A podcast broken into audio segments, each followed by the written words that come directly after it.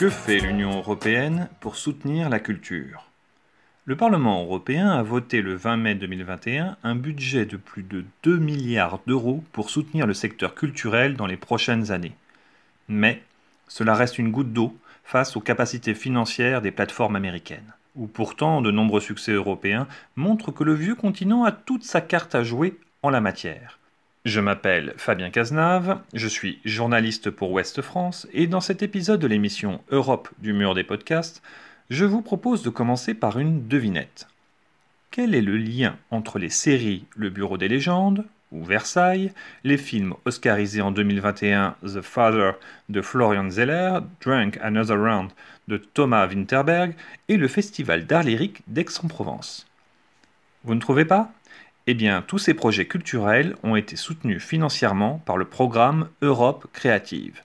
Comme le rappelle l'eurodéputé modem Laurence Faringue, membre du groupe Renew Europe et qui siège dans la commission parlementaire culture au Parlement européen. La culture est une compétence euh, euh, d'appoint de l'Union européenne, ce n'est pas une compétence pleine et entière, c'est un sujet sur lequel nous devons sans doute avancer. Et donc, nous sommes absolument sous-dotés, alors qu'à la fois, il y a vraiment euh, une importance capitale à faire que nous soyons capables de mieux financer notre secteur culturel, parce qu'il a un poids économique, mais aussi parce qu'il permet euh, de, valoriser la dimension humaine, le visage humain de l'Europe, hein, à l'instar de, ce que, du rôle qu'a Erasmus+, et eh bien, la culture, que ce soit à travers le patrimoine à travers la création, à travers la coopération, euh, devrait euh, et doit absolument prendre toute sa place dans, notre, euh, dans nos relations entre États membres. Dans le nouveau budget sur 7 ans de l'Union européenne, les eurodéputés ont pourtant obtenu une rallonge de 600 millions d'euros par rapport à la proposition initiale des États membres. Le budget alloué à la culture atteindra ainsi 2,2 milliards d'euros. On s'est battu pour pour très peu, parce que même si c'est beaucoup mieux, pour, euh, pour moi, c'est largement insuffisant. C'est 0,2% du budget européen, là où on devrait au minimum être à 1%. Donc, en effet, c'est assez insatisfaisant. Europe créative est donc le programme dédié à la culture au niveau européen. Laurence Baronne, directrice adjointe du Relais Culture Europe et responsable du Bureau Europe, nous le présente. Le programme Europe Créative, c'est le programme en fait euh, de financement de l'Union européenne qui est euh, dédié euh, au secteur culturel, créatif et audiovisuel. Donc c'est en fait le, le seul programme en fait euh, de l'Union qui est dédié à un secteur. Donc c'est euh, assez notable en fait pour le pour le dire.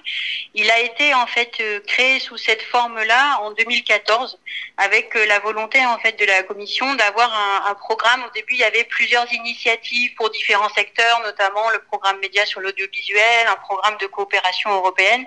Et en 2014, il y a vraiment eu en fait cette volonté d'avoir un programme unique qui vraiment touchait l'ensemble des secteurs. Il est comme euh, donc là il va être réadopté en fait pour 2021-2027 euh, avec un budget euh, en hausse de 36% ce qui montre en fait la, vraiment la volonté en fait sur cette nouvelle programmation de vraiment renforcer le soutien en fait au secteur.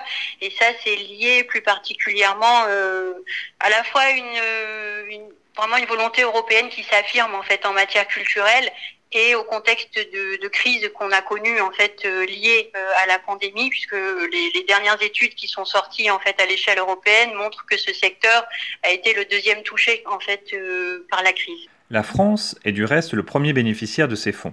Il faut dire que le programme Europe Créative soutient en réalité toute une diversité d'initiatives, comme nous l'explique Laurence Baronne. Par exemple, ça a soutenu euh, en série euh, française le Bureau euh, des légendes, ça a soutenu une série comme Versailles, ça a soutenu plus récemment l'adaptation en fait en coproduction européenne de la série L'amie prodigieuse. Mais c'est aussi tout un exemple, tout un ensemble d'autres projets.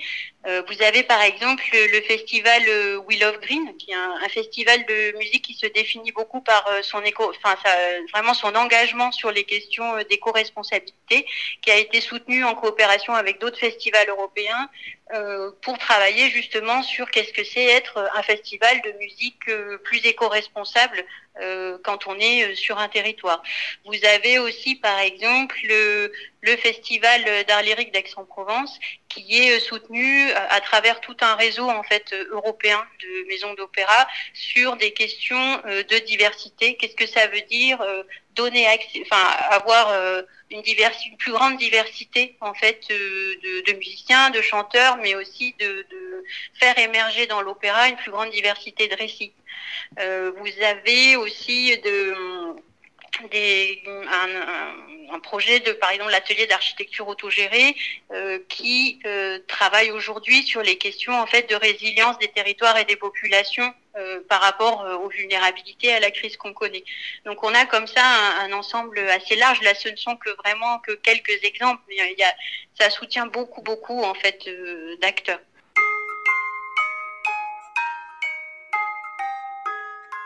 La culture est le parent pauvre du plan de relance européen. Les eurodéputés ont obtenu lors des négociations sur le budget d'Europe créative d'orienter les futurs projets sur l'inclusion et l'égalité des genres, ainsi que sur un soutien spécifique pour la musique contemporaine et la musique live. Ils sont parmi les plus durement touchés par la pandémie. Avec la crise sanitaire, Laurence Farran nous rappelle que le Parlement européen a voté une résolution pour demander à tous les États membres d'allouer 2% euh, de, leur plan de relance hein, qui sont en train d'être validés en ce moment à la Commission européenne à la culture. Alors ça n'a pas été une clause euh, contraignante, hélas. La France l'a fait. Si les barrières linguistiques empêchent encore la création d'un véritable espace public européen en tant que tel, les séries vues en commun par toute la jeunesse européenne participent à créer une identité commune. Mais le secteur culturel doit faire face à la concurrence américaine. Malgré le succès d'estime en France du programme court humoristique Parlement, sur l'activité des eurodéputés, vous savez, on en a déjà discuté avec l'un des scénaristes dans cette émission Europe du mur des podcasts, ou des réussites de séries comme Borgen qui vient du Danemark, Downton Abbey qui vient du Royaume-Uni, Real Humans de Suède, Sherlock encore du Royaume-Uni ou 1983 qui a été tourné en Pologne. Les superproductions américaines restent les plus téléchargées. Les plateformes de contenu à la demande, venues d'outre-Atlantique comme Netflix ou Disney ⁇ prennent la plupart des abonnés dans les pays européens. Pour le moment, les Européens connaissent mieux les couloirs et les arcanes de la Maison-Blanche que ceux du Père-Lémon. Vous savez, c'est le siège de la Commission européenne. Mais l'eurodéputé Laurence Farang se veut optimiste dans la capacité européenne à orienter les investissements en faveur de la culture issus du vieux continent, par le biais législatif.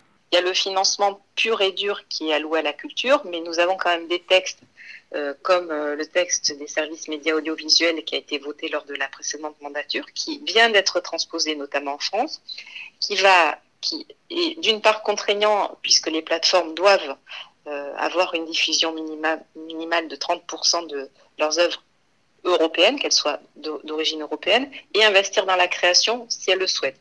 Alors la France s'en est saisie et on voit que ça fonctionne plutôt bien parce que ben, les plateformes, à la fois peut-être d'abord un peu sous le coup de la contrainte, et finalement découvrent qu'il y a beaucoup de talents européens. On l'a vu avec euh, Casa des Papel, euh, on l'a vu avec Lupin euh, pour, pour tout ce qui est de Netflix.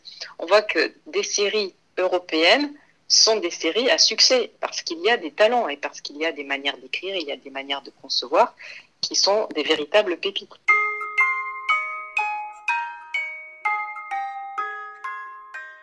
Il faudra une véritable politique volontariste venue du niveau européen en la matière pour préserver le savoir-faire du continent. Jean-Noël Tron, dans son livre Et si on recommençait par la culture, aux éditions du Seuil qui date de 2019, écrivait La politique culturelle est un pilier de la puissance économique, de la cohésion sociale et de l'influence extérieure. Pour ce directeur général de la SACEM, la souveraineté numérique et le développement des industries culturelles sont les deux faces complémentaires d'une Europe libre et forte. Sur cette conclusion, je m'en vais aller finir de regarder la troisième saison de Occupied, cette série norvégienne qui imagine un monde où la Norvège est envahie par la Russie qui n'accepte pas les décisions radicales de son nouveau gouvernement écologiste. Je vous invite à découvrir cette série. et à vous abonner à l'émission Europe du mur des podcasts de Ouest France.